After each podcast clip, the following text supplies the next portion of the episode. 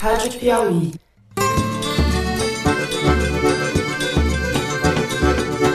Olá, está começando o Foro de Teresina, o podcast de política da revista Piauí. E eu, Fernando de Barros e Silva, diretor de redação da revista, tenho ao meu lado a repórter Malu Gaspar. Oi, Malu. Oi, gente. E o editor do site da Piauí, José Roberto de Toledo. Opa, Toledo. Opa! Opa! Bom, nós estamos no foro de número 52, o primeiro do nosso segundo ano. E para comemorar a longevidade do programa, inesperada para todos nós, nós resolvemos sair do nosso estúdio, onde sempre gravamos, e gravar no auditório da Escola de Comunicação da UFRJ, a Universidade Federal do Rio de Janeiro. Haja balbúrdia, pessoal. A gente agradece a presença de vocês. Bom, vamos então aos assuntos da semana. A gente começa o programa falando das ações do Congresso para tutelar um presidente que parece viver eternamente no estágio ou no reino da minoridade. Na última semana, o Centrão no Congresso começou a articular medidas para permitir, entre outras coisas, que os deputados derrubem decretos de Bolsonaro. Ao mesmo tempo, Rodrigo Maia e sua turma agem para ocupar o vácuo da articulação política em torno da reforma da Previdência. No segundo bloco, a gente fala sobre o presidente Jânio Quadro, opa, Jair Bolsonaro, que na semana passada compartilhou um texto de um cidadão anônimo, cidadão que dizia que o Brasil era ingovernável, fora dos esquemas tradicionais de conchavo. O Bolsonaro sugeria, como Jânio, que estaria preso a famosas forças ocultas que assombravam nos idos de 60 e 61 o presidente da Vassourinha. O Bolsonaro deu fôlego às manifestações contra o Congresso, marcadas para o próximo domingo, dia 26 de maio. Mas o próprio bolsonarismo está dividido em relação a esse estranho ato. A gente discute as intenções e contradições desse movimento e os desdobramentos que ele pode ter. Por fim, no terceiro bloco, a gente vai falar do decreto assinado por Bolsonaro que ampliou o acesso às armas no país. Beneficiando, obviamente, a fabricante Taurus, que até amanhã de hoje poderia vender fuzil feito sabão em pó, mas houve um recuo. A gente vai tratar desse decreto, tratar da alteração que houve hoje de manhã, quarta-feira, enquanto gravamos o programa aqui na FRJ. É isso daí. Venha com a gente.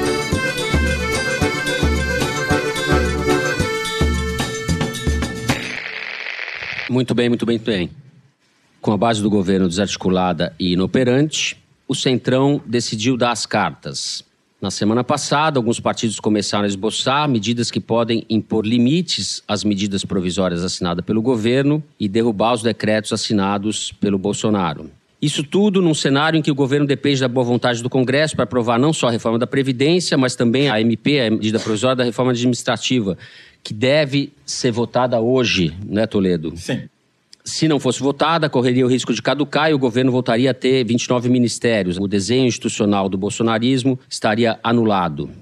Malu, tudo isso sinaliza que a gente está às voltas ou às portas de um parlamentarismo branco diante da constatação que o Bolsonaro não sabe ou não quer governar o país? Bom, essa é a intenção do Rodrigo Maia, né, e do grupo dele no Congresso, o Centrão. Na verdade, assim, como eu estava dizendo ontem no Twitter, de tédio não se morre, né? A gente planeja o programa de um jeito, daí nessa terça-feira a gente teve dois movimentos opostos. O primeiro foi uma reunião do Bolsonaro com o Rodrigo Maia e o Davi Alcolumbre, em que eles acertaram ali que vão votar hoje, quarta, a reforma administrativa, a MP 870, e o Rodrigo Maia teria aberto mão, o Bolsonaro disse que não queria, não faria mais o tal Ministério das Cidades que tinha sido prometido para o PP.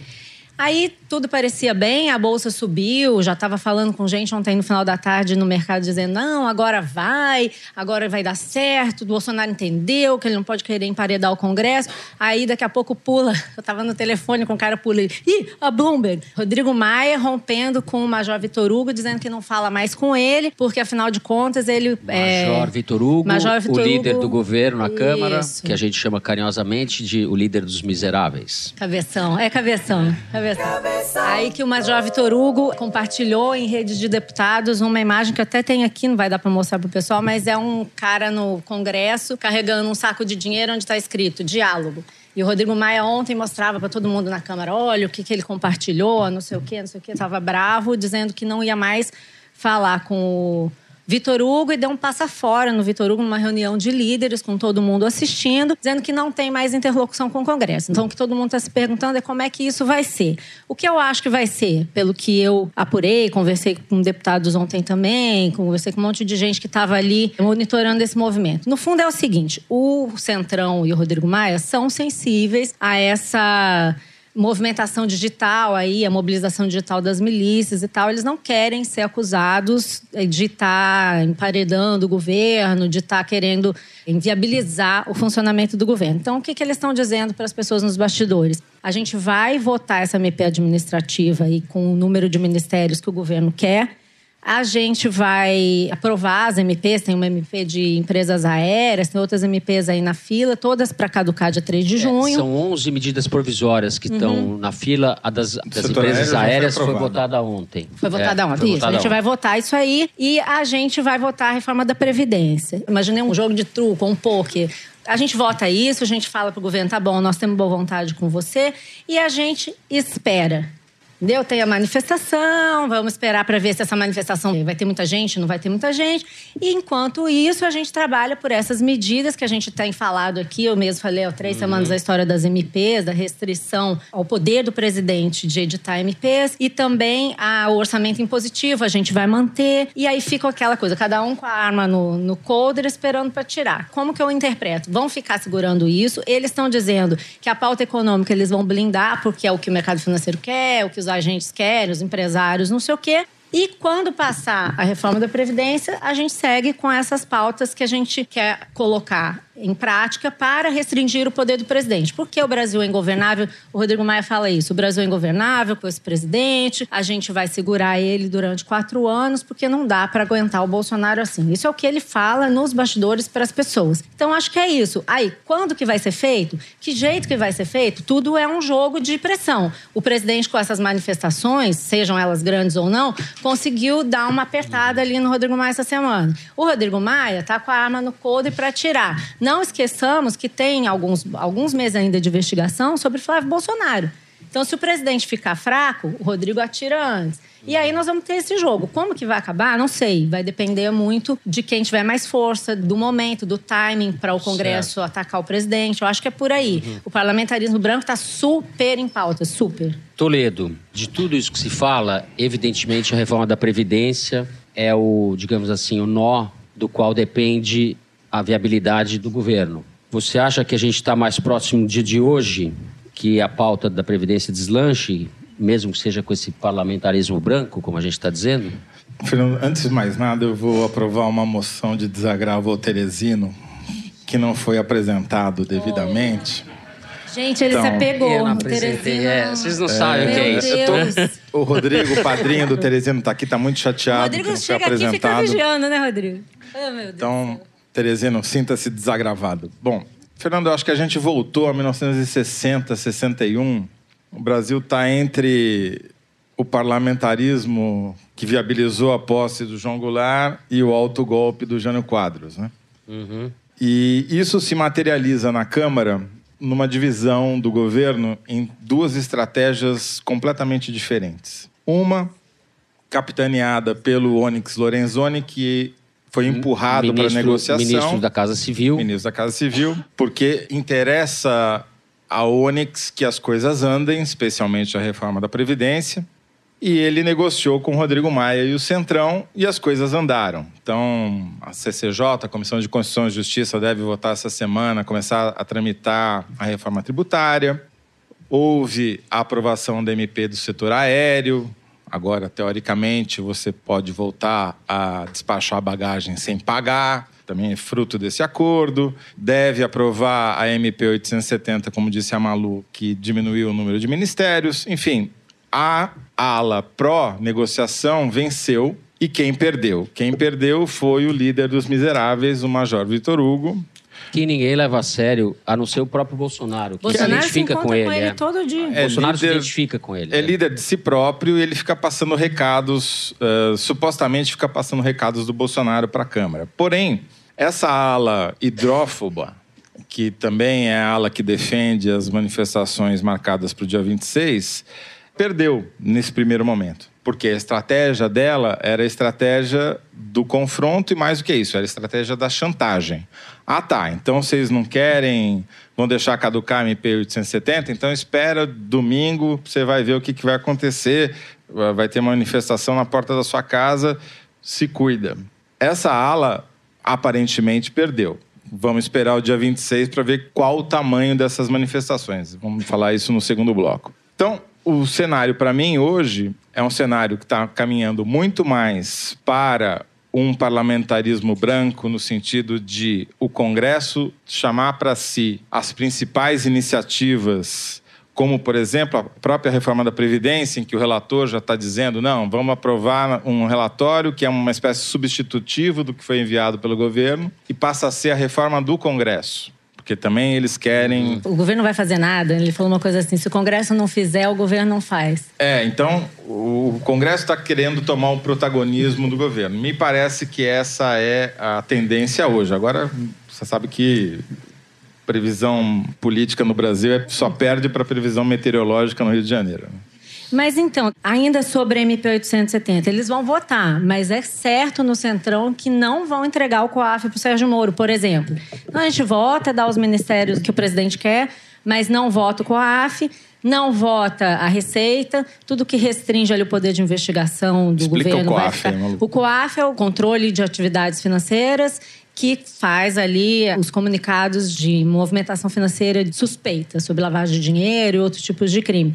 Esse órgão, na medida da reforma administrativa que o Bolsonaro mandou para o Congresso, e ficava sob o Ministério da Justiça, sob Sérgio Moro. E os deputados, na, na votação da comissão. Comissão especial? Sim. Comissão especial, passaram de volta o COAF para o Ministério da Fazenda, como era no governo Temer. Isso parece que vai ficar. A gente vota, mas assim, vai ser inclusive votação nominal, que era uma coisa que os deputados queriam, justamente para poder, deputados da base, né, do PSL, para poder pressionar os deputados via redes sociais e tal. E vamos ficar esperando pela reforma. Aí, só para contar um detalhezinho, numa conversa aí com esses deputados do, do, Centrão, uma pessoa que eu conheço falou assim: Bom, e aí, vocês vão votar isso e vão aprovar a reforma? Então, o Bolsonaro ganhou. Espera, o orçamento do ano que vem é nosso, que é o orçamento impositivo. Então, vai ficar assim.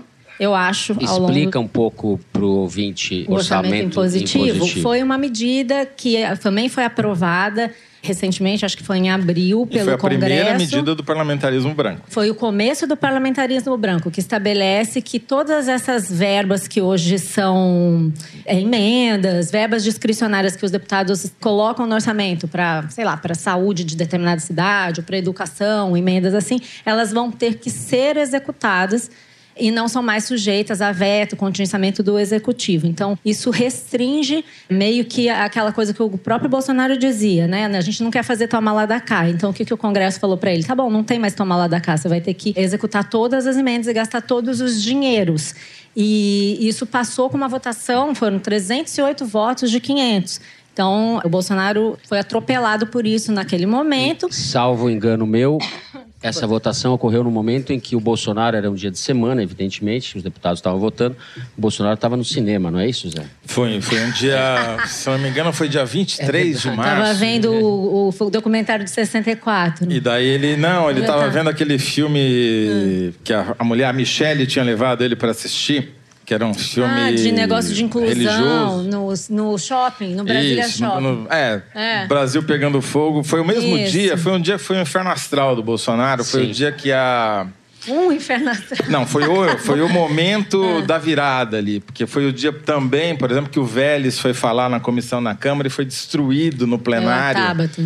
Pela Tabata Amaral, deputada do PDT de São Paulo, que tem 25 anos, ele com 75 parecia um bebê de colo. Esse foi um dia marcante e ali começou o contragolpe do Centrão. E esse orçamento é para 2020, né? A partir de 2020 já não tem mais o toma lá da cá. É, eu acho que só fazer uma explicação que acho que é importante, porque a- o orçamento no Brasil, ele é chamado pelos próprios congressistas de peça de ficção. Porque, na verdade, você autoriza o governo a gastar, só que o governo tem uma série de etapas que ele precisa cumprir ou não para executar esse orçamento. Então, primeiro você empenha aquela verba, ou seja, você contrata o é. serviço, você, vou fazer esse negócio. Só que não necessariamente essa verba é empenhada, ela é liquidada, ou seja, Gasta. você faz a ordem de pagamento. E depois, finalmente, você tem o desembolso, que é a liquidação do, daquela verba. E o que não é pago, ele é liquidado, mas não é pago, acaba indo para os chamados restos a pagar. Tudo isso para dizer o seguinte: o- executivo tem muitos mecanismos para não cumprir o orçamento que o Congresso aprova. Ao criar essas emendas impositivas, o governo acabou perdendo esse instrumento que ele tinha de postergar um gasto, de não executar aquele gasto. Isso passou para a mão dos parlamentares. Por isso que foi um gesto não só simbólico, mas um gesto prático importante. Hoje, quando gravamos quarta-feira, temos a impressão de que há um certo arranjo que vai permitir com que as coisas deslanchem. Mas até amanhã tem Nessa quinta-feira, quando vocês vão estar ouvindo, é possível que isso já seja notícia velha, É. conhecendo a dinâmica desses cinco meses de governo. A gente encerra o primeiro bloco por aqui. No segundo, nós vamos falar das manifestações em apoio ao governo e contra o Congresso, que estão marcadas para o próximo domingo, dia 26. E a tentação autoritária que ronda o governo de Jair Bolsonaro. Vem com a gente.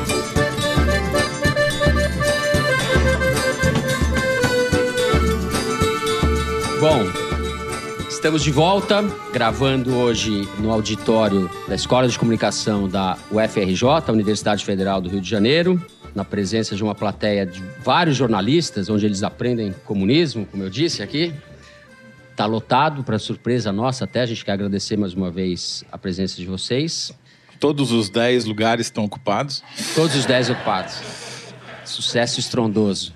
Bom, segundo bloco. Na última semana, o Bolsonaro repassou por WhatsApp um texto de um sujeito anônimo. Depois a gente ficou sabendo a Portinho. identidade dele. Era o Portinha, um eleitor, um candidato a Um vereador frustrado. vereador frustrado pelo Partido Novo. Funcionário público da CVM, Esse texto de Valores dizia... Imobiliários. Ele dizia que o Que é um Brasil... operador frustrado também. É, seria um texto que ia passar batido, não fosse o presidente colocá-lo em suas redes sociais. Num determinado ponto do texto, o sujeito lhe pergunta: que poder tem de fato o presidente do Brasil? Até o momento, como todas as suas ações foram ou serão questionadas no Congresso e na Justiça, apostaria que o presidente não serve para nada, nada em caixa alta, em maiúsculas, exceto para organizar o governo no interesse das corporações. Fora isso, não governa. É um texto longo, Bolsonaro aproveitou esse texto para manifestar ou indicar que ele estaria sendo manietado por esse sistema, pelo establishment, etc. Algumas pessoas viram na atitude do presidente uma sinalização de que ele poderia renunciar. Outras, mais numerosas, viram na atitude uma tentativa de intimidar o Congresso insuflar os atos marcados por grupos bolsonaristas para o próximo domingo, dia 26. Esses atos, entre outras coisas, reivindicam o fechamento do Congresso e do STF, conforme a gente pôde ver nas manifestações dos apoiadores do Bolsonaro pelas redes sociais. Toledo, parece que nem os bolsonaristas se entendem com o que fazer no domingo. O nosso Sassamutema está mais para Jânio Quadros ou para Pinochet? Certamente. Collor. Bom, cedo para dizer, mas certamente não para Pinochet, por enquanto, porque não tem força para isso. A questão me parece ser o fato de que o Bolsonaro usa o Twitter não só como diário oficial, mas também como bússola. Ele seguia, tem uma reportagem que a gente publica hoje, quarta-feira, no site da Piauí, da repórter Thaís Bilenque, demonstrando como as atitudes do Bolsonaro oscilam e ele recua ou avança em função do comportamento das mídias sociais, mas mais especificamente do Twitter. Toda vez que ele faz alguma ação que deixa o pessoal que tem espuma no canto da boca feliz, a popularidade dele aumenta no Twitter e ele se sente reconfortado com isso. Só que em seguida, os generais, os assessores que não têm espuma no canto da boca vão lá e falam: presidente, você não pode fazer isso, senhor está ameaçando o Congresso, isso pode levar a uma ruptura institucional. Ah, então tá bom. Aí ele vai lá e volta atrás. Então, de dia, ele é o bombeiro e de noite ele é Nero, né? Ele incendeia Roma. Bolsonaro.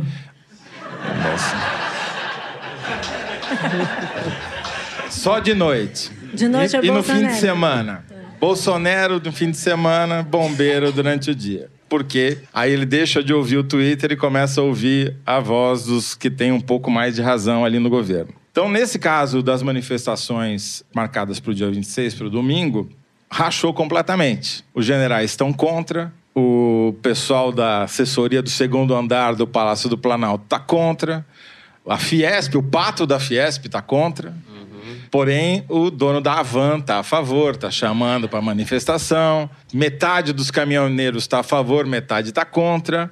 Está completamente rachado. E, mesmo na base política, há um racha. Então, você tem a Joyce Hasselman, que é a líder do governo no Congresso, está contra a manifestação. Janaína. Janaína está contra. E aí, os deputados. Alexandre Frota contra. Não, Alexandre Frota é a favor. Vai na manifestação. Contra? Contra? Comunista? Comunista? Comunista. Mudou. Ele, É um comunista, sim. O Alexandre. Frota. Não, só se ele mudou agora, porque três, quatro dias atrás ele soltou um, um tweet falando: não inclua o PSL nisso, Vitor Hugo. Então ele estava nisso na manifestação, ele estava contra. Janaína, empresas desse Brasil 200, que é um grupo de empresários que apoiam o governo desde a campanha, também estão contra. A Joyce Hasselman, você falou, Janaína Pascoal. Há na imprensa uma rejeição generalizada. O Estado de São Paulo, ontem, terça-feira, fez um editorial que chama A Razia de Bolsonaro, ou seja, a destruição de É um Bolsonaro. jornal comunista, notoriamente, né? Desde o A Folha, XIX. hoje, quarta-feira, faz um editorial perguntando aonde vai Bolsonaro. Tudo isso a respeito desse ato. Então, eu acho que sobrou a extrema-direita de pijama, aqueles militares da e se de reserva. pijama, digitais, porque- principalmente, eu acho. É. E Esses canais, Vista Pátria, o caso Patriota, mais não o caso quê. mais emblemático para mim é o caso do movimento Brasil Livre. Brasil Livre, o MBL, que não só não vai, como está sendo convidado a ir para Cuba, né? Porque já houve uma campanha para que os bolsonaristas de raiz deixassem de assinar o canal do MBL no YouTube, rompesse a amizade no Facebook. Tem uma denúncia nas redes de WhatsApp, sabe qual é? Foto do Kim Kataguiri tomando um café com Marcelo Freixo. É sério! É sério. E aí o MBL retrucou com uma foto do Flávio Bolsonaro tomando um café com Marcelo Freixo. Hoje. Tá, gente, vocês têm que acompanhar, é muito divertido. Você fica lá na rede. Tá bombando esse debate sobre o Marcelo Freixo. O que, que acontece? É. Enquanto isso, o Marcelo Freixo compartilhando o vídeo do Bolsonaro do lado do T4, o Isso, isso. fuzil da Taurus. É Bom, mas beleza. enfim. Eu falo que de tédio não se morre. Então, a gente tem essa situação em que essa manifestação do dia 26 vai ser uma espécie de censo demográfico dos robôs. né? Vamos ver É. quantos deles conseguem Auditoria se materializar na prática e protestar em carne e osso, né? Vai ser muito interessante, porque vai- a gente pode descobrir que o Brasil é um país de robôs. Né? Agora. Tem um monte de robô na rua tal. Vai ser, eu acho que, o primeiro teste para ver o quanto que o Twitter existe de verdade ou quem tá lá como vocês e eu, somos apenas fakes, né? Então, Toledo, você falou dessa coisa das pessoas falarem com o Bolsonaro. Legal lembrar que no começo ele estava pensando, inclusive, em ir à manifestação. Ele chegou a cogitar ir à manifestação. Eu não acho que ele fosse, afinal, porque no sábado à noite casa o filho dele. Daí eu não sei se ele vai ter condições de fazer toda a programação, mas às vezes, né? Quer dizer que a lua de mel do, do Eduardo, é na Bolsonaro ia Paulista. ser ali na... na Copacabana. Não, então, ele cogitou ir. Lembra que ele distribuiu um vídeo de um pastor? Lembra? Um pastor. Sim, é dizendo que ele era um pastor? enviado de Deus. Dizendo que ele era enviado de Deus, que as pessoas deveriam ir à rua, apoiar ele e tal. Então ele tava numa achar. vibe. Eu vou achar. esqueci o país do pastor. O pastor o vai Congo, falando. Ah, Congo. É, o pastor vai falando e vai o intérprete dizendo que o Bolsonaro era um cara, missão de Deus, não sei o que lá, e que tinha que ir na manifestação apoiar ele. E aí eu acho que tem dois movimentos. Os ministros, que eu sei, os- alguns ministros, além de Joyce, Onyx e tal, foram falar para ele que isso era um tiro no pé, era um problema. E também o tom das manifestações mudou. Antes você tinha nos primeiros dias, eu recebo aqui, estou em várias listas de bolsonaristas e tal, uma coisa meio, vamos fechar o Congresso, até separei aqui algumas imagens sobre o que, que diziam as primeiras mensagens. Então, intervenção é do povo, não do governo, o Congresso não pode fazer o que a gente quer, se a gente não votar, os ladrões permanecem. Era uma coisa bem anti-Congresso e bem anti-Rodrigo Maia. Várias fotos, tem um meme que chama o Rodrigo Maia de ladrão chileno várias coisas assim, intervenção, vamos fechar o Congresso e tal. Até que na segunda-feira, quando começou essa briga do MBL, Janaína, todo mundo dizendo: peraí, baixa a bola, isso não pode fazer, começam a entrar nessas listas mensagens. Gente, vamos parar de falar em fechar o Congresso. Não pode falar isso, porque senão os comunas Fecha de vão uma vez, usar. não anuncia, pô. Exatamente, não é. Tem uma mensagem aqui, ó. Atenção, não postem nada sobre intervenção, invasão ou fechamento do Congresso. Isso pode prejudicar o nosso presidente. Postagens desse tipo estão sendo feitas pelos comunas para prejudicar nossa manifestação, que é pacífica. Quer dizer, o cara Então- é comuna, se ele é a favor da manifestação ou se ele Não é tem contra a manifestação, ele é comuna a de qualquer única jeito. coisa que interessa é fechar o Congresso. Aí convenceram o presidente a não ir, ele começou a falar que a manifestação era espontânea, mas que ele não vai, não sei o quê. Aí ontem falei com um bolsonarista raiz. E aí, como é que tá? Vai ter manifestação? Vai ser grande a manifestação? Ah, não sei, essa manifestação tá muito vaselina. Como assim vaselina? Ah, é florzinha, é pomba da paz, o negócio é fechar o Congresso. Ele estava nervoso. Então, eu acho que tem um pouco isso. São essas franjas que estão incentivando, mobilizando via Twitter, combinando de pegar carro de som e tal, não sei o quê, enquanto o resto da direita está preocupada com o efeito que isso possa ter no Congresso. É, Você acha que que, eu- o Rodrigo Maia que não eu viu? acho- o que o acho- meme dizendo que ele é um ladrão chileno? É, vamos só como. voltar um pouquinho, Fernando, que é o seguinte: tudo isso aconteceu por causa do sucesso quase inesperado da manifestação anterior, do dia é. 15. Né? A manifestação do dia 15 foi a primeira manifestação desde 2013 em que a esquerda mostrou algum poder de rua. E eles não identificaram, né? Como Até porque não foi convocada pela esquerda. Se tivesse sido, provavelmente teria sido um fracasso, né? Foi uma movimentação Uhum. Muito mais de espontânea verdade. de estudantes, professores, etc., do que de um partido político, digamos assim. Tinha a camiseta vermelha? Tinha. A CUT ajudou, a União Nacional dos Estudantes ajudou na chamada? Sim. Porém, era muito claro que se tratava um movimento orgânico. Ou de idiotas úteis, como disse o Bolsonaro, e eu repito a piada, pelo menos eles eram úteis.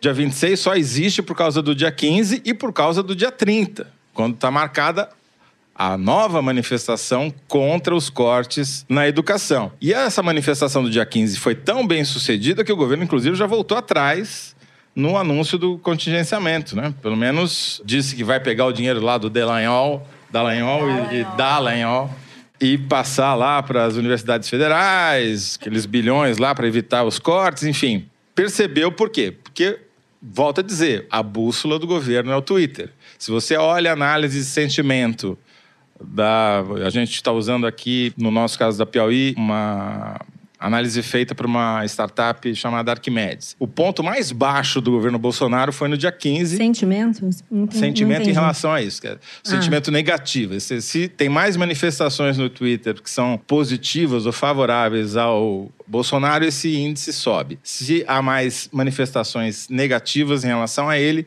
esse índice desce. Eles, será que eles têm isso, Toledo? Eu Eles devem ter uma coisa se assim. eles não têm, eles têm uma sensibilidade fantástica, porque o comportamento é exatamente, acompanha exatamente a curva. O ponto mais baixo da popularidade do Bolsonaro no Twitter foi no dia 15 e no dia seguinte, no dia 16, quando foi decretado em relação ao Flávio. Não, em relação Ah, ao Flávio. Bolsonaro, o- Quebra abertura- sigilo. a quebra do sigilo fiscal e bancário dele e do Queiroz. Esse foi o ponto mais baixo. Só que imediatamente eles reagiram convocando para o dia 26 e você vê um crescimento muito agudo da popularidade do Bolsonaro nas redes, justamente por quê? Porque isso aglutina a base dele. Podem ser só os hidrófobos, mas eles conseguem mudar essa curva. E aí o Bolsonaro fica calmo de novo, deixa de ser, como você chamou, Bolsonaro. Bolsonaro. Tentando resumir, eu acho que essa manifestação do dia 26 é sintoma de duas coisas.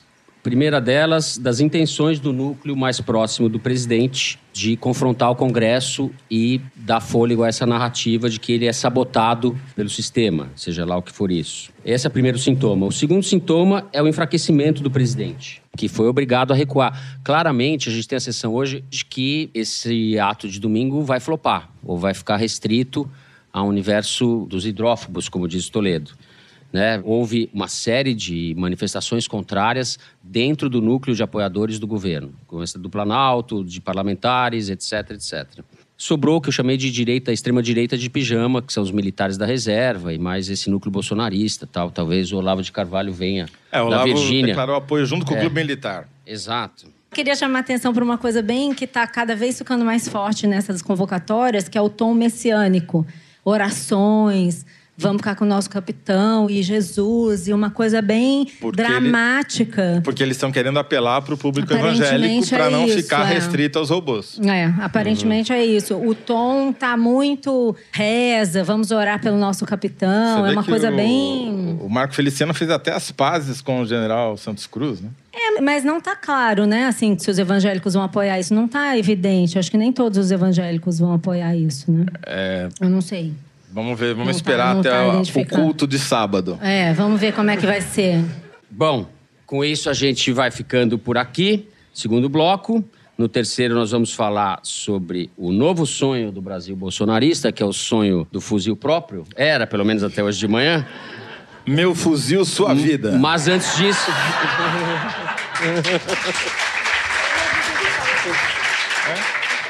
Meu fuzil, sua vida.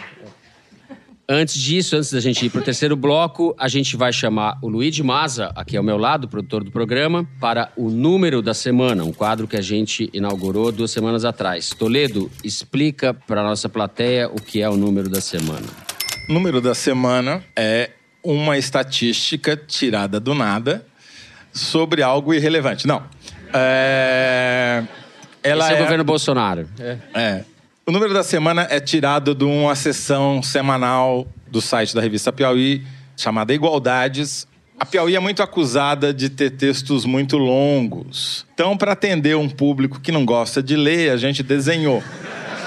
Então, a sessão Igualdades é uma sessão de desenhos, ou de infografias, para usar o termo técnico. E lá a gente escolhe um tema por semana e faz comparações visuais entre laranjas, lagostas e abacates, como essa semana. Então, vamos ao desta semana que é sobre Brasil e China.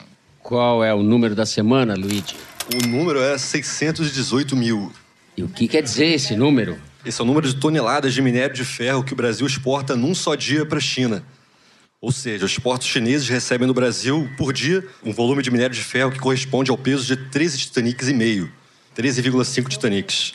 Ainda assim, na guerra comercial entre os americanos e os chineses, o presidente Jair Bolsonaro se alinhou a Donald Trump.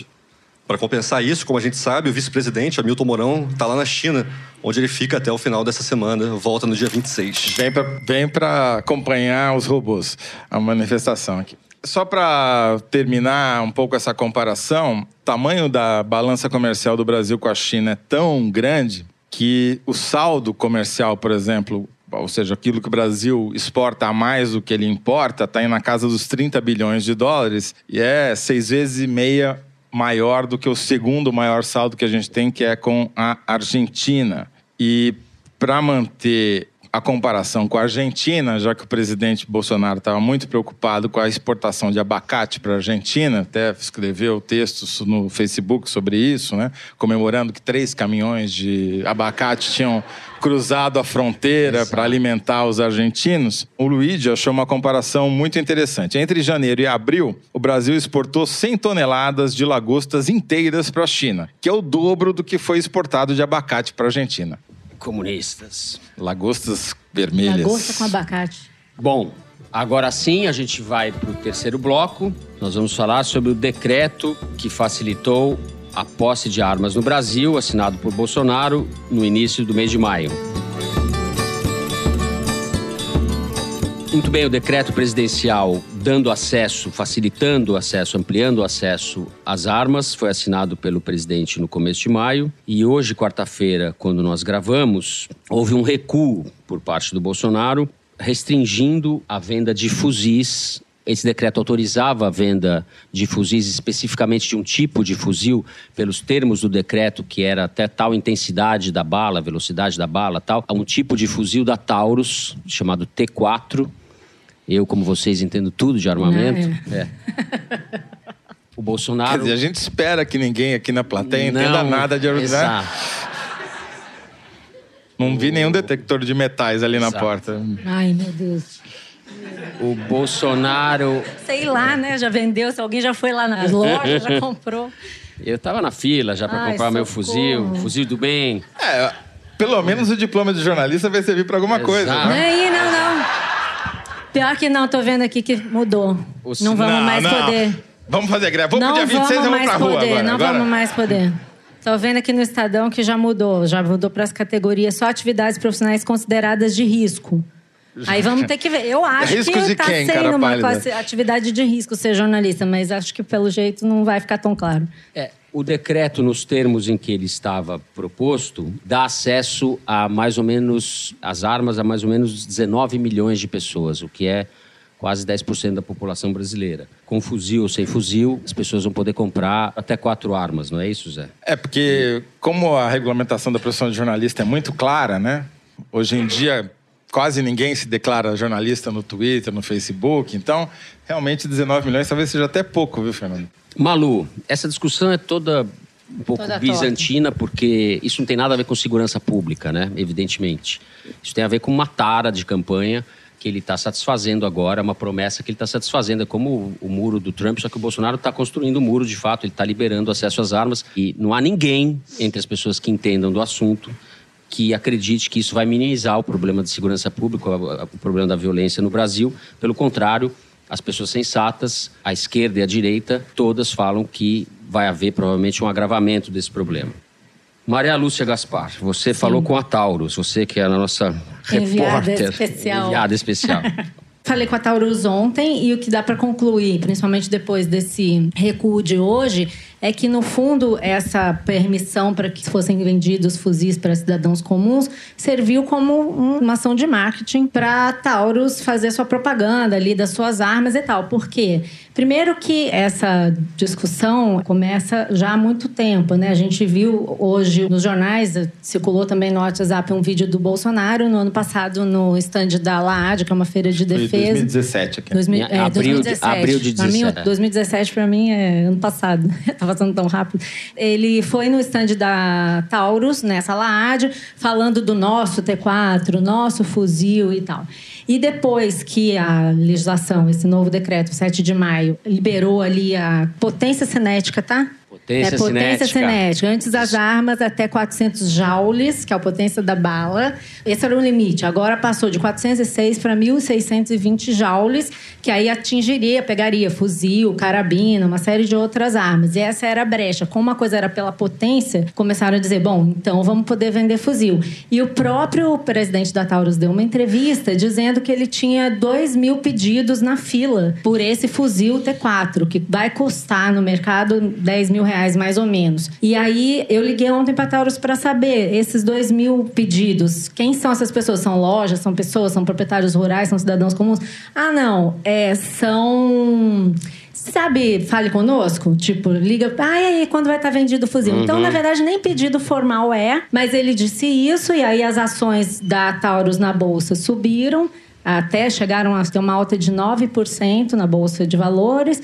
Hoje, com essas mudanças, isso deve ser revertido. Mas nesse meio Já tempo, caiu- a Taurus fez tá- a sua propaganda. Né? Nesse momento está caindo 4%. Acontece que a Taurus não vende tanta ação assim, não influi no, no índice da Bolsa, mas os especuladores sabem muito bem como fazer. Não, teve com- um papel com futuro negociado da Taurus que ontem chegou a subir 25%. E imagino quem tenha comprado antes esse papel, né? É, se deu bem. Um sortudo, se deu né? bem. Se bem que hoje ele já... Se ele não Tem vendeu ontem, vendido hoje ele ontem, já é, está perdendo já perdeu tudo 11. de novo. Mas assim, o que a gente viu hoje, alguns recuos. O principal, porque ficou muito polêmica essa questão do T4, o principal foi justamente estabelecer no decreto que determinadas armas, como fuzis, carabinas e tal, na alteração que foi feita hoje, não poderão ser vendidos para cidadãos comuns. Teve Mas algum... no campo poderão. No campo continua a mesma coisa. Matar rurais, terra de exatamente. É quer dizer, Quando, é, até tem um artigo que fala em defesa da justa posse. É, é em defesa, justa defesa da posse. É em defesa do tiro ao alvo aos bonés vermelhos no campo. Tem a defesa da justa posse. Isso mudou. O que mais que a gente está vendo aqui que mudou? Essa coisa das categorias profissionais vai ser restrita, vai ser restrito o porte de arma, atividades profissionais consideradas de risco, mas ainda permanecem algumas coisas que eu acho que são bem sérias e preocupantes, como, por exemplo, um limite de até 5 mil munições por pessoa. Estava falando ontem com o Renato Sérgio de Lima, do Fórum de Segurança Pública, tentando entender essas mudanças aí do decreto, e ele me disse que soube num treinamento que ele deu para a Polícia Militar de São Paulo, que um policial militar em São Paulo dá de 700 a 800 tiros por ano em treinamento. Hoje, com esse decreto, você vai poder comprar até 5 mil munições uma pessoa comum. O que, que será é que eles vão fazer munição. com as 4 mil balas que vão sobrar? Não, isso é para mim, para você, para o mas... cidadão comum que tem a porte de arma. Então, é muita munição, uma munição assim que até que nem o policial usa. Exatamente. Aí você tem o qual é o principal alguém, risco. Né? Ó, os governadores é, do Nordeste, mais o governador do Espírito Santo, mais o Distrito Federal, publicaram hoje uma carta dizendo que isso vai fazer recrudescer a violência. Você imagina, agora a gente não vai ter esse cenário, mas a gente 13 do, do governadores. Fuzil, mas a gente vai ter outros cenários em que numa briga de trânsito alguém pode sacar uma arma super pesada e atirar no outro porque ele tem porte, porque ele tem posse. Claro, a depender da categoria profissional, a depender da autorização. Não, mas, mas é tudo for... muito mais. Se você for colecionador, atirador, Sim. você vai poder Você ter. pode carregar a arma inclusive carregada. E pode ter muitas armas. Eu esqueci indo agora o para número. o stand de tiro, ou sei lá para onde. É, agora, como é que você prova que você não está indo para o stand de tiro? Imagina, com fuzil ou sem fuzil, imaginem o efeito disso se as pessoas começarem a comprar armas. Pensem, por exemplo, na greve dos caminhoneiros do ano passado. Se os caminhoneiros estivessem armados, legalmente armados, o que, que poderia acontecer? é uma situação só, a gente pode pensar em inúmeras outras. Se você tem uma orientação da polícia, por exemplo, aqui na Polícia do Rio, tem, a gente já ouviu muito falar, já falamos muito no foro, a orientação para atirar na cabecinha. Então, se o policial estiver numa favela e tiver um, um bandido com alguma arma e passar uma pessoa normal com uma arma, vai atirar em quem? Como é que você vai diferenciar nessa situação de tensão que existe no Rio, quem está armado, porque pode, quem está armado, quem não pode, se atira, se reage, é muito complicado. Agora, é interessante que, mais uma vez, esse recuo já é uma tentativa de adequar a promessa que ele fez de campanha à realidade, né? É importante a gente mencionar que no Supremo Tribunal Federal vai ser julgada pela ministra Rosa Weber uma ação de inconstitucionalidade que diz que esse decreto, na prática, revoga o Estatuto do Desarmamento e legisla sobre coisas que o presidente não pode legislar porque são de atribuição exclusiva da Constituição. Então, essa polêmica vai continuar. Eu acho que foi uma tentativa hoje que ele fez justamente de diminuir a resistência, mas ainda tem mais outras duas ações de inconstitucionalidade contra esse decreto. Isso pode e, ser e derrubado novas, no né? Supremo. Né? Porque o decreto continua inconstitucional em vários pontos, na minha opinião. E o governo ioiô, que vai e volta, ele tem dois motivos para isso. Um é a incompetência. Né? O decreto tinha vários pontos que era simplesmente incompetente. Por exemplo. Poderia ter avaliado antes. É, por exemplo, essa história do policial, de alguém com porte de arma, poder carregar sua arma dentro de uma aeronave, dentro de um avião, que é uma coisa que é um tabu internacional. Todo país decente do mundo prevê que a autoridade aérea é a última palavra para dizer quem pode andar armado dentro de um avião ou não. O decreto tinha transferido da ANAC, que é a agência reguladora desse setor no Brasil, para o Ministério da Justiça a decisão de que um policial, por exemplo, ia poder andar com a arma né? no, é. no coldre. Hoje, como é que funciona? O cara tem que entregar a arma para a companhia aérea e ela vai dentro de um cofre no avião, não vai em posse dele. Tudo isso por quê? Porque o Eduardo Bolsonaro acha o absurdo. Ele, que vai com a arma até na festa do Jardim da Infância, não poder entrar com a arma dele dentro do avião. Porque, afinal de contas, se ele quiser dar um tiro num passageiro, por que, que ele não pode? Né? Cheio de, de comunista ali voando. É. Então, o que, que aconteceu? Eles tiveram que recuar e delegar de novo para a ANAC esse poder, porque o Brasil virou um párea no sistema aéreo internacional e ia começar a ter um monte de cancelamento de voo para o Brasil. As companhias internacionais iam parar de voar para cá. Então, tiveram que voltar atrás. Aí, nesse caso, foi mera incompetência que não é pouca nesse governo. E outros pontos foi um recuo tático, um recuo político, né? Para tentar ver se o negócio avança. Mas tenho a impressão que a justiça vai acabar barrando, mas eu acho que os ministros do Supremo vão esperar o dia 26 para sentir a temperatura. Nada acontece até Da- domingo. é, Mentira, tem- vai acontecer. Amanhã vai acontecer alguma coisa. Eu não posso encerrar esse bloco sem fazer um comentário a respeito do comportamento ou do silêncio do nosso ministro da Justiça, Sérgio Moro, diante desse vexame, dessa atrocidade, dessa enormidade que são essas medidas do Bolsonaro. O Sérgio Moro está calado. Ele é o ministro da Justiça do Brasil. Sobre isso é Então, importante é, dizer que não era o que ele queria, né? Ele não foi é o que ele queria, passado. mas ele não está falando nada, então ele está aceitando. ele é a Pensamento pessoa. é Ele tá fumacinha, tendo não que falou, aceitar, não, né? não existe. É, ele tá tendo que aceitar uma coisa que o É presidente mais impôs. um tijolo nessa biografia Não qualifica. que vai espera, acumulando espera. vexames, digamos assim. Com isso, a gente chega ao fim do terceiro bloco do Foro de Teresina e, portanto, ao famigerado Kinder Ovo, onde Malu. Gaspar nos humilha. Que- Este não é um Foro de Teresina qualquer. Então, o Lá momento vem, Kinder lá Ovo também precisa ser especial. Hoje não teremos nenhum, nem dois, mas três Kinder Ovos. Três? Por quê? É só pra zoar. Você- Pra é. sacanear a gente. Pra gente E- pagar mico três vezes. A ideia é que Solta o vocês Kinder Ovo aí, da solta o plateia. Kinder Ovo. Pera lá, pera lá, Toledo. Que vocês da plateia poderão nos ajudar, no caso, me ajudar, com as respostas. Quem toca o Kinder Ovo hoje pra gente é o FIFO, técnico de som aqui da UFRJ. Palmas pra ele. Aê, Fifo. Capricha, Fifo. Capricha, Fifo. Manda aí. Sou FIFO desde Show, criancinha. peraí. Vê como ela me trata? Eu quero vê- ouvir. Vocês vejam como ela já fica com o microfone na mão, assim, pra não Não. perder. Eu Parece aqueles comigo programas de auditório. É incrível. É assim no estúdio também. Você troca uma bicicleta por um que Agora. Vamos lá. Eu sou parlamentarista, ainda digo isso como sendo uma pessoa que acredita no sistema parlamentarista. É, eu diria que, se fosse para implementar o parlamentarismo, seria no final do no mandato do, do, do Jair Bolsonaro, com o protagonismo dele, até olhando ele mesmo abrindo mão de poder, entregando poder ao parlamento. Mas, claro, precisamos de reformas aí ao longo desse período. Claro que isso tudo, né, aquele velho ditado do, do Mike Tyson, né, que quem tem plano só tem plano até levar o primeiro soco, né, aí já perde aquele plano. É, eu acho que nós, nós levamos esse MBL. primeiro soco aí, não contávamos Não é? com essa vontade aí do Centrão de assumir Ah, o príncipe. comando Príncipe. das pautas que elegeram Jair Ah, Bolsonaro. é? Olha, estamos só começando, tá, pessoal? A recomendação pessoal aqui é tentem se divertir nesse processo, porque é, se não cansa mesmo. Ah, Príncipe Luiz Felipe de Orleans e Bragança, deputado federal eleito Meu pelo príncipe. PSL de São Paulo. Tetraneto do ex-imperador Dom Pedro II. Ele estava em uma live no seu Twitter no último dia 20 e, portanto, de maio. E, portanto, tetraneto do dono da Havan também, né? Por quê? Porque se fantasiou de Dom Pedro, né? Exato. Naquela live. Ele podia fantasiado na manifestação. Vamos sugerir pra ele? Boa. Seria bom. De alvo. O príncipe é o mesmo é o mesmo que disse que a escravidão faz parte da natureza humana. É, não faz é isso? parte. Da dele. É isso.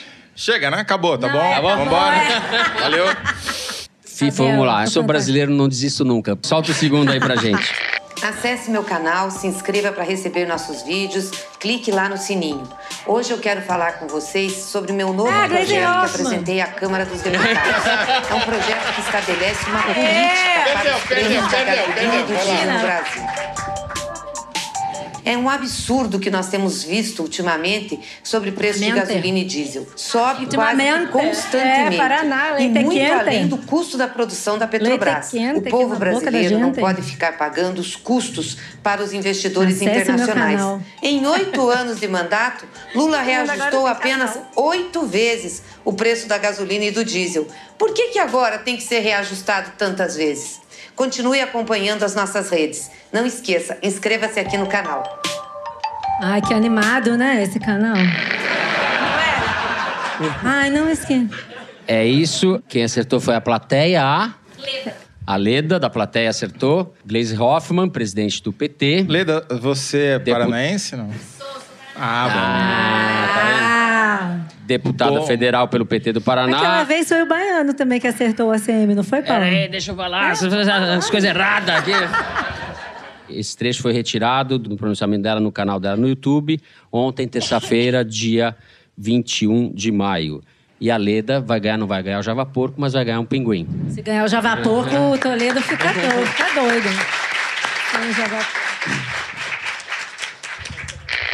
OCDE diagnosticou que aqui no Brasil, ministro, nós já gastamos quatro vezes mais com os nossos alunos do ensino superior em comparação aos nossos alunos do Ih, ensino básico.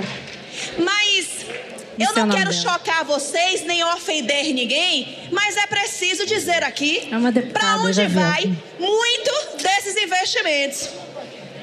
Desejo, excitação e prazer entre boys de programa com práticas homossexuais em Recife. Se preferir, a folia dos cus prolapsados, pornografia bizarra e É prazeres sexuais É. entre mulheres. Universidade Federal de Pernambuco. É para onde vai os nossos investimentos? Eu pergunto aos É deputados proctologista. da base de oposição. É isso que vocês querem que os filhos de vocês leiam? Esse é o meu recado. Caraca! que recado! Muito bem, ninguém é acertou. É a deputada federal Daiane. Daiane Pimentel, eleita pelo PSL da Bahia, durante a sabatina do ministro da Educação, Abraham Weintraub, o ministro do, do CAFTA, no Congresso no dia 15 de maio. Arrasou. Essa aí. Mandou ver a Daiane Pimentel. Muito bem, é chegado o momento do Correio Elegante, quando a gente lê as cartinhas que chegam pra gente pelo e-mail, forodeteresina.revistapiauí.com.br ou pelas redes sociais da revista, no Twitter, Facebook, YouTube e Instagram. Hoje, como nós estamos no programa especial aqui na UFRJ, a produção vai distribuir papeizinhos para quem quiser mandar um recado pra gente aqui ler na hora. Bom, vou pegar aqui a primeira cartinha do ouvinte Marcelo Ramalho, vulgo Marceleza, ele diz, é isso? Ele diz o seguinte, abre aspas. Saudações araraquarenses. Que Opa! grata surpresa. Ah, pronto, grande matão. Que grata surpresa o Toledo ser quase conterrâneo. Não, eu, eu sou conterrâneo. Eu nasci em Araraquara, Opa! mas eu me considero matonense porque Araraquara está dentro da Grande Matão. entendeu? Claro.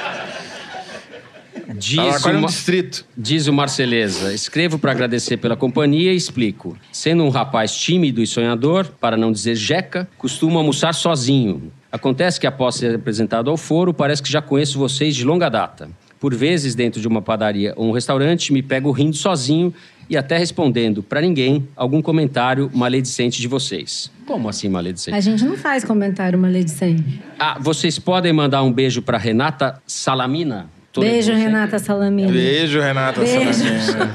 Seja quem seja Eita, Renata sabe se Salamina. lá, mas a gente manda. Ele diz, para concluir, eu estou numas de convencer o coração dela a me dar atenção e acho que o foro pode me ajudar na empreitada.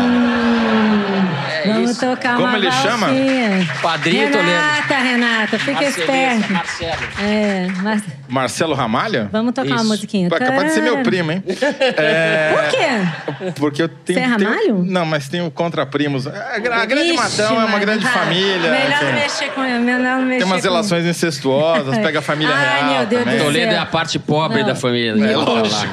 É óbvio. Ó, e aí, para continuar nesse clima romântico, tem um e-mail do Mauro Tida, que mandou essa mensagem. Relativamente intrigante. Tem uma relação especial com uma linda pernambucana, graças ao Foro de Teresina, de que somos fãs e compartilhamos todos os episódios e debatemos sobre o que foi discutido. Sou de Jundiaí, interior de São Paulo, e ela de Garanhuns e estudo em Maceió. Pode mandar um beijaço para Bia Salgado por mim? Bia Salgado, um beijaço. Mas eu não entendi, Mauro. Como assim? Vocês têm uma relação graças ao foro nessa distância toda? Isso tá meio. Ela tá em Garanhuns, Pernambuco, e ele Ela- tá em Jundiaí. Ela é de Garanhuns e estuda em Maceió. Maceió. Ah, bom, ficou bem mais perto Agora. agora. e ele é de Jundiaí. E eles têm uma relação, graças ao foro. Jundiaí, Então, pra quem não sabe, fica. Grande Matão, claro. Ló- Lógico, lógico. lógico. Pertinho de São Paulo, né? É, então, Então, a é. gente manda um beijo pra Bia Salgado também, um beijaço.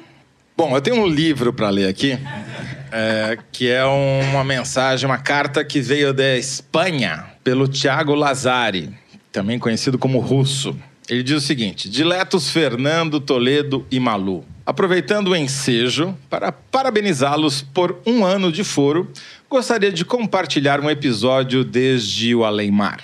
Pegando carona literalmente no período sabático do meu pai, professor universitário, semana passada embarcamos em uma viagem pela ensolarada costa andaluz, na Espanha. Distraindo-nos dos compromissos acadêmicos e embalando os movimentos de nossa boleia, um modesto Fiat, estava, é claro, o podcast mais sexy dos trópicos, Uia.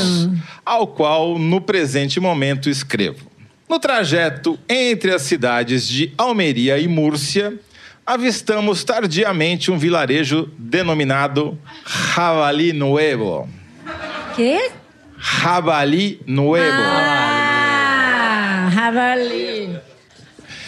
O desespero de não havermos conseguido fotografar a sinalização evidenciando sua existência foi rapidamente sucedido pela satisfação de constatarmos a existência de um javali viejo, este sim devidamente registrado conforme imagem em anexo. É imagem anexa. Dá para projetar o foto aqui no telão, produção? Já está projetado. Claro. Aqui, Javali Viejo. Java Viejo. Ra Viejo. Em português, javali Véio. vie- véio, entendeu? E o Thiago continua. A partir disto, ficamos reflexivos. Vou ter que ler em portunhol. Haveria também, por estos pagos, um javali puerco a descobrir. Fraternais abraços do vosso muito fiel e valoroso Tiago Lazari. Boa, Tiago. Vocês estão vendo o que ele inventou, né? O que ele criou. Eu eu preciso só, só dar um salve para o meu amigo André, que está convalescente no hospital de uma cirurgia pela qual o nosso ex-presidente Temer já passou. Então, André, que tudo cirurgia flua, que tudo flua com rapidez e volume. Eu vou ler aqui o recado da Vivian Morgato, que chegou pelo Facebook pra gente. Ela diz o seguinte: Estou ouvindo agora o foro, geralmente ouço como a maioria, dirigindo ou lavando louça. Hoje estou ouvindo aqui no ambulatório de pós-transplante renal em São Paulo, pois sou mais uma transplantada pelo SUS. Sou professora de História há 20 anos e estudante de Ciências Sociais na Unicamp. Em outras palavras, uma idiota, convicta e recorrente. E comunista. E útil. Entendo melhor o Brasil com vocês. Obrigado. Uma salva de palmas. Aê, Vivian. Melhora.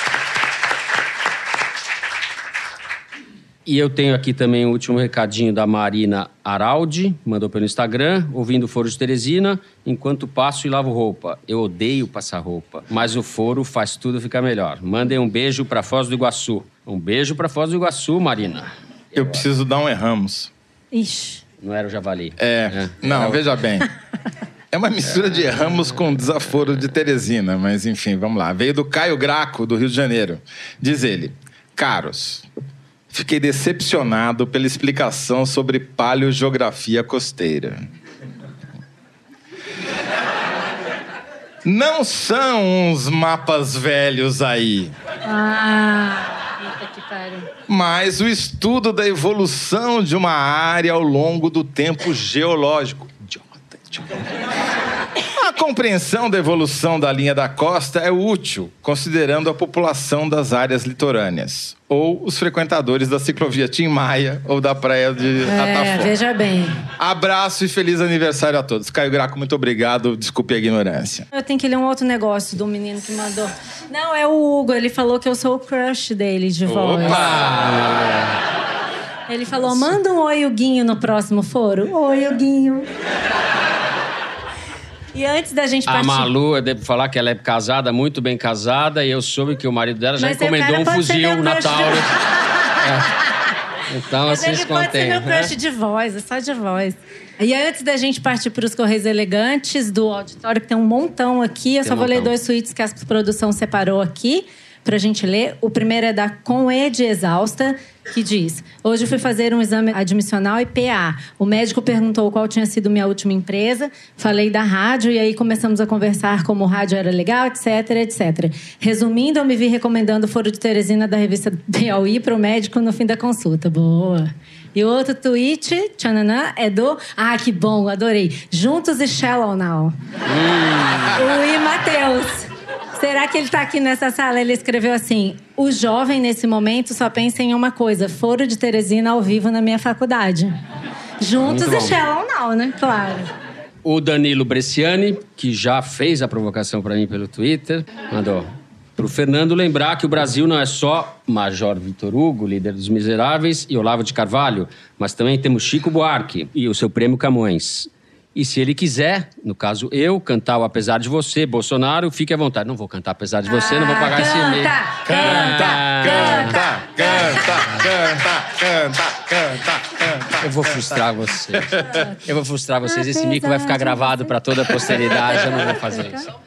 Calma um pouquinho. Ele pergunta o seguinte: como ficará o Ernesto Araújo entregando o prêmio? Eu nem sabia que era o Ernesto Araújo que ia entregar Ele o prêmio entrega Camões. O prêmio Camões? É, eu acho que não vai ter essa entrega. Eu quero ver. Onde que vai pra ver isso? A Mariana, estudante de mestrado de economia da UFRJ, diz o seguinte: de todos os lugares que já ouviu o foro, o melhor é ao vivo na plateia. Muito obrigado! Mariana. Boa. Muito obrigado. Quer ler? A letra aqui é difícil, não sei se eu estou entendendo. Sou professor do Colégio Pedro II, que a, Temos um contingenciado na plateia. que a turma da escola sem partido e mais alguns representantes no Congresso acusam de ser formadora de marxistas culturais, homossexuais e, nas horas vagas, comerciante de drogas. Só queria que soubessem que não é verdade. Que fofo. Tristezas à parte, obrigado pelo incrível conteúdo e análise que compartilham toda semana. De parabéns, Eduardo. Obrigado, Eduardo. Aê. Aleluia. Então, temos aqui o João Vitor Costa, aluno do primeiro período do curso de jornalismo daqui da UFRJ, dizendo o seguinte: Eu quero mandar opa, opa, para as especialistas em podcast da turma de calouros de jornalismo, a Camille e a Roberta. Graças Opa. a elas, hoje eu sou um ouvinte do foro. Beijo, Pô, Camille e arrasou, Roberta. Camille.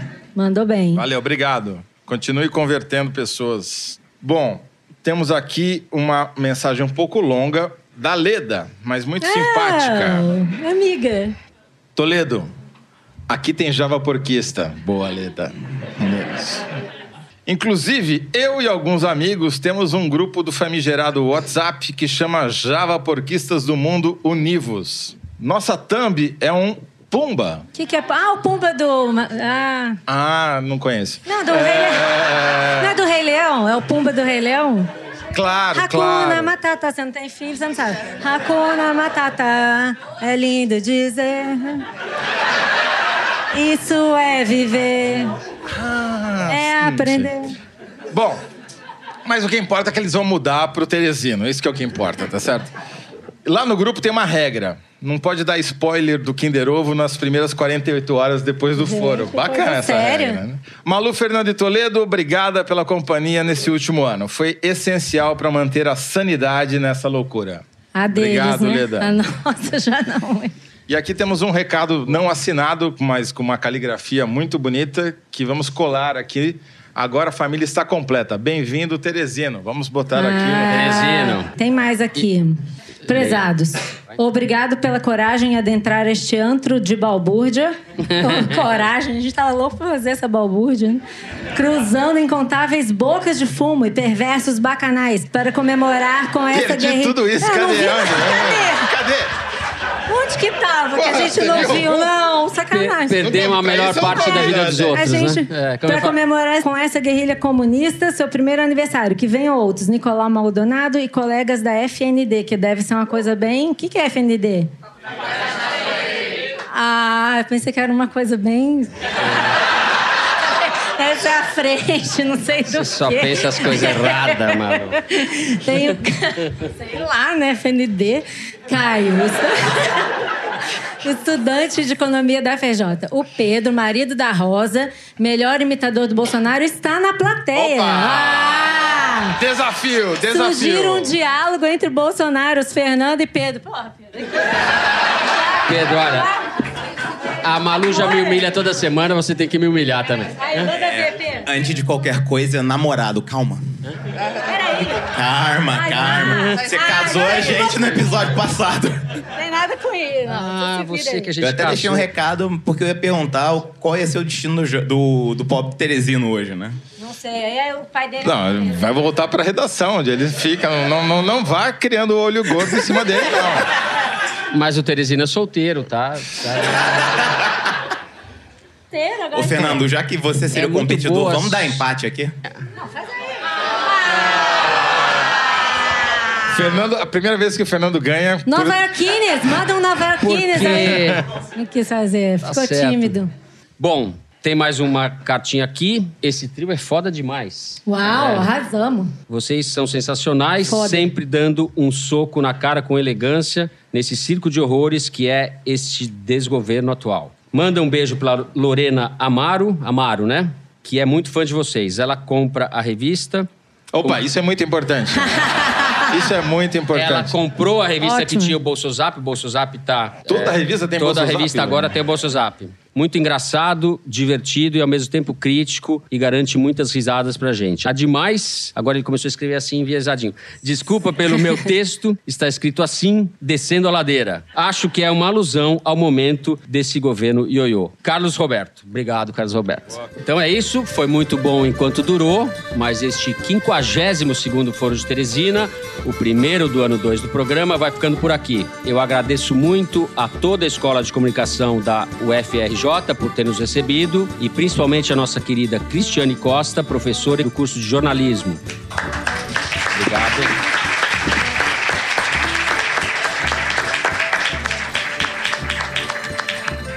E também ao Alexandre Nascimento, o FIFO, que fez a captação Aê, de som pra Fifo! gente. Fifo! Obrigado, FIFO. Depois a gente acerta o Kinder Ovo lá, Fico, pode deixar.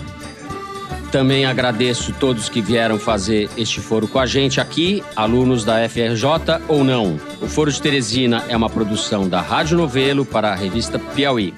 A nossa diretora é a Paula Scarpim.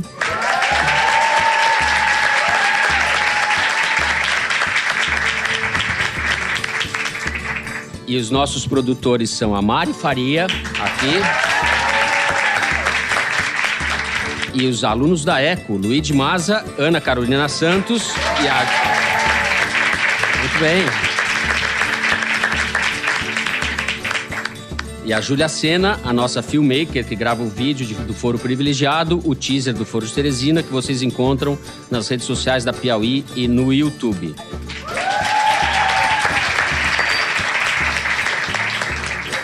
Hoje nós temos mais uma aprendiz de comunismo que estudou aqui, estuda aqui, a Yasmin Santos também, que trabalha na Piauí, está ajudando na produção.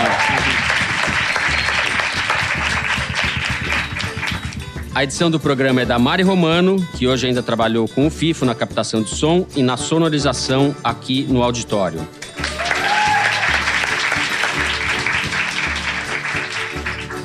Finalização e a mixagem são do João Jabassi, que toca a música tema do foro, composta pelos piauienses Vânia Salles e Beto Boreno. A responsável pela nossa coordenação digital é a Kellen Moraes. Eu sou o Fernando de Barros e Silva. Agradeço a companhia de José Roberto de Toledo. Java Porquistas Univos. Isso. E da Malu Gaspar. Tchau, gente. Até a próxima. E principalmente vocês.